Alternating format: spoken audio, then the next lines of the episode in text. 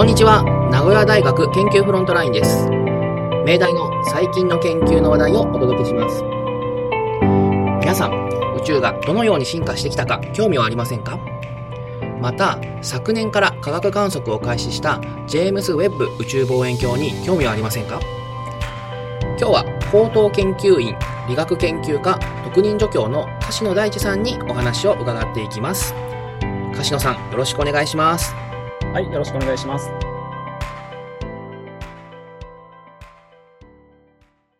今回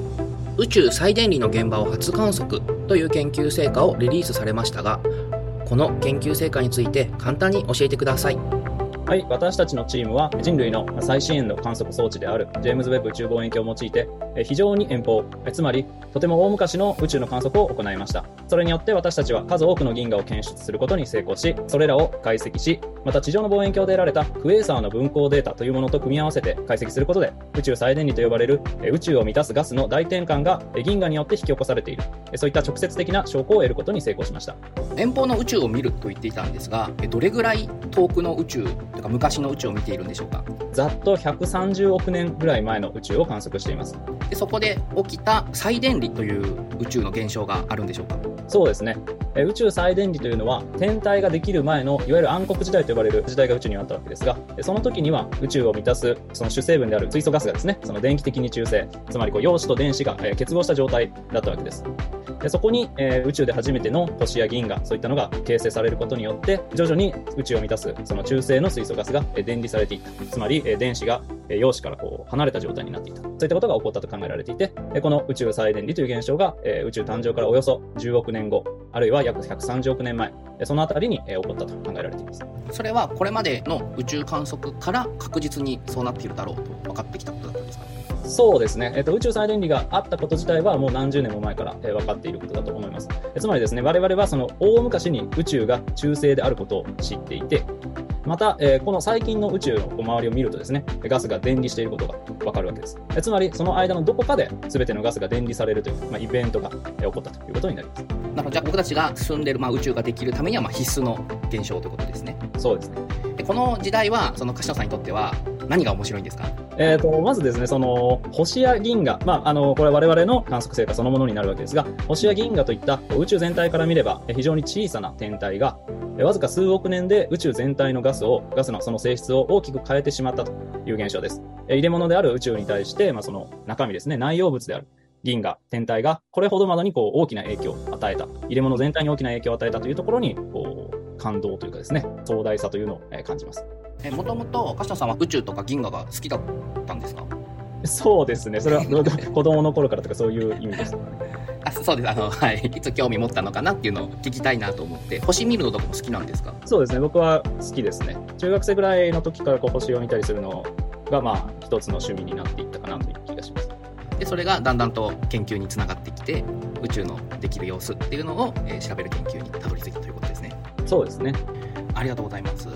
ジェームズ・ウェッブ宇宙望遠鏡で、まあ、再電離を観測したということだったんですけどこの宇宙望遠鏡じゃないとできないことだったんでしょうか？ある意味ではそうです。えー、と結局、この望遠鏡っていうのは、どれぐらいの感度でどの波長を見るかっていう、それでまずは基本的な望遠鏡の性能というか性質がこう規定されると思うんですけど、JWST っていうのは赤外線、近赤外線を今までにない非常に高い感度で観測するというもので、まあ、まずその近赤外線で観測するということは何が重要かというとですね、こう宇宙の遠くを見ようと思えば思うほど、天体から出た光が我々に届くまでの間にこう赤方変異って言って、光がどんどん赤くなっていくんですね。それは宇宙がはい膨張しているから、膨張しているからです。そうです。例えばその銀河の性質とかをいろいろ調べようと思ったときに、まあ、どの波長を見るか、まあ、いろんな波長を見ればいろんな情報が得られるんですけど、この波長で観測できたらいいよねっていうこういくつか波長があるわけですね。そのうちの一つが、例えば我々の人間の目が見ることができる可視光なわけです。可視光の領域で観測をすると、まあ、銀河に対しての情報がたくさん得ることができると。でもその可視光というのは遠くの宇宙を見ようと思うと赤外線の方に行ってしまうんです。なるほどじゃあ可視光が入ってから外れちゃうそうです。だから、えっとハッブル宇宙望遠鏡でやれることっていうのはまあ限られてるんです。ハッブル宇宙望遠鏡はハッブルは可視光の望遠鏡だったんですねそうです。なので、赤外線の望遠鏡、まあ、もちろん赤外線の望遠鏡あったんですけど、以前にもスピッツァー望遠鏡というのがいろいろ活躍してたんですけど、まあ、それは感度も低いし、解像度ですね、そのまあ、目が悪いわけ、ぼやけて見えちゃう。なので、大きな鏡を持つ JWST がずっとこう欲しいと、人類が欲しいと。この JWST はえどれぐらい開発期間があったんでしょうか？多分、トータルで言うと2、30年ぐらいなんじゃないですかね、そのなるほど。計画が走り出してから。はいはい。そんぐらい、まあ、人間が欲しいと望んでいたものが、ようやく一昨年に打ち上がって、で昨年から観測を開始したということなんですね。はい、そうですね。すごい。逆に言うと、そんな昔から天文学者はこういうのをやりたいって思ってたっていうことなんですね。今回のこの研究成果ではどういった観測データを使っているんですか？えー、と今回の観測というのは、えーまあ、僕たちそのまずこう空を見たときにこう6つの領域っていうのを選び出していって、で、えーとまあ、このプレスリリース自体はですね、えー、とその6個領域を同じようにまあ観測するんですけど、まあ、そのうちの最初の1領域から得られたものです。で私たちはそのその6個の領域はもうバラバラのいろんな方向を向いてそれとも何かこのめぼしい星銀河があってそっちをなんか6分割してみたいなイメージなんですか？えー、と基本的にはバラバラ、完全にバラバラな方向です。うんただですね、そのえーとまあ、どうやって決めたかというと、その狙う方向にクエーサーと言われる非常に明るい天体があるんですね。何ですかクエーサーっていうのはクエーサーというのは銀河の中心にですねこう超大質量ブラックホールというのがあって、まあ、そのだブラックホールにですねこうたまにドッと周りからガスが落ち込むことがあるんですね。はい。で、えーとまあ、そういったガスが大量に落ち込むとその時にこうじその重力エネルギーを解放して非常に明るく光るという現象が起こるんですけど。ブラックホールなのに明るい。っていうのが 不思議だなと思ったんですけどそういったブラックホールに落ち込むガスとかが出す光そうです、はい、なんか紫外線ですか？なんかそういったものが出てきてまあよくあの人間の目じゃないけど望遠鏡の目で見ると光ってるように見えるということですね。いやいや、えーとまあ、人間の目で見ても光、まあ人間の目でも光ってるんですか？いろんな波長で明るく光ってるので、えーとまあ、そういったものがですねこう、まあ、まず非常に明るいんですね、その銀河全体の大きさを凌駕するぐらいの光が、ごくその中心部の、えーブラックホール周りの、まあ、膠着円盤というところから出てきます。その発光メカニズムは僕たちにとってはまあそれほど重要じゃなくてですね、とにかくそういう星で天体がある、非常に明るい天体がある。明るいので非常に遠くにあっては、まあ、それなりによくその光を観測することができるんですね。一番重要なのは、クエーサーを使うとですね、クエーサーと私たちのまあ望遠鏡 JWST の間、このこれを結ぶ直線上のはいガスの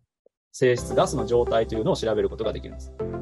あクエーサーがめちゃくちゃ明るく光ってるからそこから来る光を見ると、はい。その中にどんぐらい、まあ、霧みたいなものが濃度がどれぐらいあるかっていうのが分かるそうです。ことですね。しかもこう赤方変異しながら来るので、このこう波長が変わりながら我々のところに届くんですね。なので、その波長方向に分解、いわゆるスペクトルというデータを取って、それを解析することで、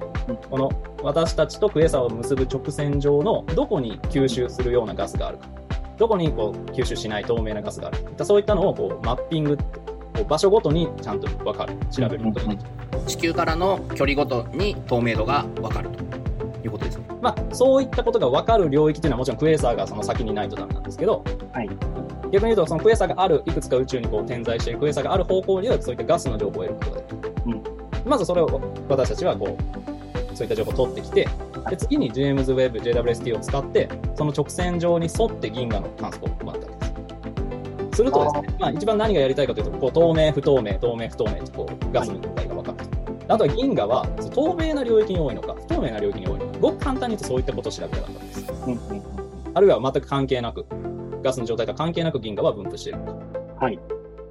そういったことを調べたかったので、クエーサーのこうある領域を選んできて、そこを JWST で銀河サーベイを行ったということになります。どういったところに銀河があるかっていうのは解像度が良くないとダメというか解像度がいい方がそれは詳しく分かるっていうことでもちろん解像度もですし、一番大事なのはやっぱり波長ですね。あなるほど。ね近赤外線で観測できたことによって、赤方変しなければ可視光領域にある、えー明るいこう基線と呼ばれる特徴的な光を非常にこう遠方の宇宙でも捉えることができたと。まあ、それによって非常に効率よく銀河を検出することができたということになります。実際どこにあったんですか？あ、それはですね、その、結局、銀河、透明なガスの近くに銀河があることが分かったんですね。へなので、銀河がその周りのガスを透明にしている、つまり電離しているんだということが分かった。これがこの成果の、まあ、一番このポイントですね。えなるほどそのうちの再電離が起きたのは銀河から出るガスガスが原因銀河が出している紫外線ですね。が原因だということがはっきりと分かったとはい、まあそう言えると思います。はい、ありがとうございます宇宙望遠鏡を使った観測ってどんなことをやっているのかとか見ているものなんか無数にあって逆にわからないなっていう感じがしたんですけど今回の成果のなんかポイントがビシッと分かった気がします。ちなみに JWST のコントロールセンターはどこにあるんですか？えっ、と、バルチモアの、えー STSCI、スペーステレスコープサイエンスインスティチュートかな、えーそういった、まあ、組織があって、まあ、基本的にオペレーションはそこでやられている。なので、こうまあ、NASA で開発がされた後、オペレーションは、えっと、そちらに移ってるんだと理解してます。ありがとうございます。えっと、このような実験はどういうふうに計画して、えー観測するんでしょうか？基本的にはプロポーザルを出すときに、どっちの方向、どの方向かですよね。まあ、研究面上の座標と、どの装置をどのモードで使うかっていうのと、観測時間が含まれるわけです。1時間、えー積分露出ですね、をしてくださいとかですね。まあ、それは全部、このプロポーザルの中で規定して、JWST の場合は、その、まあ、科学的意義が認められて、こう、採択されたプロポーザルがバッと集まってくるわけです。で、それを、今度はなるべくこう、望遠鏡が無駄な動きをしないように、こう全部スケジュールを組み立てていく。まあ、そういったのは、その、オペレーター、オペレーションの人がややってるわけですね。で、あとはもう僕たちは、えっ、と、観測、そのスケジュールの中で観測される日が近づいてくると、こう、アナウンスが来て、もうすぐあなたの観測されますよっていうのが来て、で、無事観測がされればデータが送られてくると。なので僕たちの多くはプロポーザルを出したら一旦休憩、や観測が得られるまで待つってことですね。観測してる間になんかリアルタイムでモニターしてるとかそういうものはなんかあるんですか？JWST の場合は基本的にはないです。じゃあ観測始まりましたっていう通知が来てはい終わりましたデータこれですっていう風な通知が来るというような感じなんですねで実際にそのなんかそれを事前になんかパソコン上でチェックするシミュレーターみたいなものがあったりするんですか？あそうですね。基本的にはその観測装置のシミュレーターみたいなものがみんなが使える状態になっていて、はい例えばこうどれぐらい、どういうモードでどれぐらいの積分時間をすれば、どれぐらいのこうノイズ、まあ、シグナルノイズ比が得られますよっていうような、まあ、そういったシミュレーターがあって、まあ、それを使って僕たちの観測したい、えー天体の明るさはこれぐらいなので、それが例えば SN10 で検出できるように何時間積分したいですみたいな、そういったものを算出するということになります。おなるほど。わかりました。なんかよかったですそういうのがあってってよかったですっていうのもおかしいけど。いやその露光時間とかどうやって事前に見積もるんだろうっていうのは不思議に思ったんですけどなんかやっぱちゃんとそういうのがあるんですね。ちなみに今回の研究成果はどれくらいの時間観測したものだったんでしょうか？えー117時間のプログラムになっています。ただ、えっと、大体ですね、50%ぐらいはその望遠鏡をそっちの方向に向けたりとか、そのモードのセッティングをこう望遠鏡の内部で変更したりとか、まあ、そういった時間が結構かかるんですね。JWS も非常にこうゆっくりしか動けない。てか早く動いちゃうとこう行き過ぎちゃうので、ゆっくりゆっくりこう方向を調整していくので、望遠鏡をまず方向を変えるのに結構時間がかかるんですよね。まあ、その天体に対して積分を行ってない時間、光を受け止めてない時間っていうのは大体50%ぐらいあります。残りの50%ぐらいは実際に光を受けている時間ちなみにこの実験はまだまだ続いているんですか？はい、えー、とこのプレスリリース自体は6つの領域のうちの最初の領域で得られたもので、まあ、なんで6つやるんですかっていうのはもちろんその場所によるこう違いとかですねいわゆる統計的な正確性というのを高めるために。あそれも6つ違うクエーサーを見ているという。観観測のセッティングは同じで、まあ、同じことを違う6つの領域でやる。で、えっと、今のところですね、プラス3領域で観測がさ終わっていて、まあ、なので合計4領域終わっていて、まあ、あと1ヶ月ぐらいでですね、残りの2領域のデータも得られる予定です。おおなるほど。それはさらに楽しみですね。そのそうですね、よりあの、どどういう風になってるのかっていうのを違う宇宙見て比較するとやっぱりそれが正しかったのか。例えば統計的にちょっとまだ足りないのかみたいなのも分かってくるというそうですね。わあ楽しみ。ちなみにもっと広いビジョンで見たあの宇宙研究天文研究の、えー全体像っていうのはどこを皆さん目標にしているのでしょうか？皆さんって言うとやりづらいかな。柏野さんはどこを今度、まあ、今度6個全部見るというのが次の目標なのかなと思う思うんですけどもその先の目標とかってあったりするんですか？まずその宇宙再電離と、まあ、銀河の関わりとかですね、まあ、宇宙再電離にフォーカスした、えーまあ、観測としては、そうですね、えっと、例えばですね、2030年代に稼働、まあ、すれば良いなという感じだと思うんですけど、えっとまあ、SKA と呼ばれる非常に大型の電波の干渉計というたくさんの望遠鏡を並べて電波で観測するという、そういった望遠鏡、地上に置くやつですか？地上です。うんえーとまあ、そういったあの大型の観測プロジェクト、えーそういった装置がまた建設される予定で、まあ、そういったものを使うとですね、より、まあ、僕たちが今観測したのはこう宇宙再電離時代の後半の方なんですけど、逆に、ね、宇宙最電離が始まるような時代、あるいはもうその先の暗黒時代と言われるような、そういった時代の、えー、観測も可能になると考えられていて、えーと、本当に宇宙最電離が始まる瞬間、それは言い換えればですね、本当の意味での宇宙で最初の星や銀河、そういったのが誕生する瞬間、そういったのを観測によって人類が目撃することができるようになるんじゃないかと期待しています。はい、ありがとうございます。じゃあ、これくらいで、柏野さん、ありがとうございました。どうもありがとうございました。この宇宙が138億年前にビッグバンでできて、カショさんが見ているのが130億年前の、まあ、宇宙最電離の頃という、まあ、かなり昔を見ているわけなんですが、宇宙望遠鏡っていう科学の推が結集したようなものがようやくできてで十分な精度で見られるようになったということが今回の、え研究成果につながったということがよく分かりました。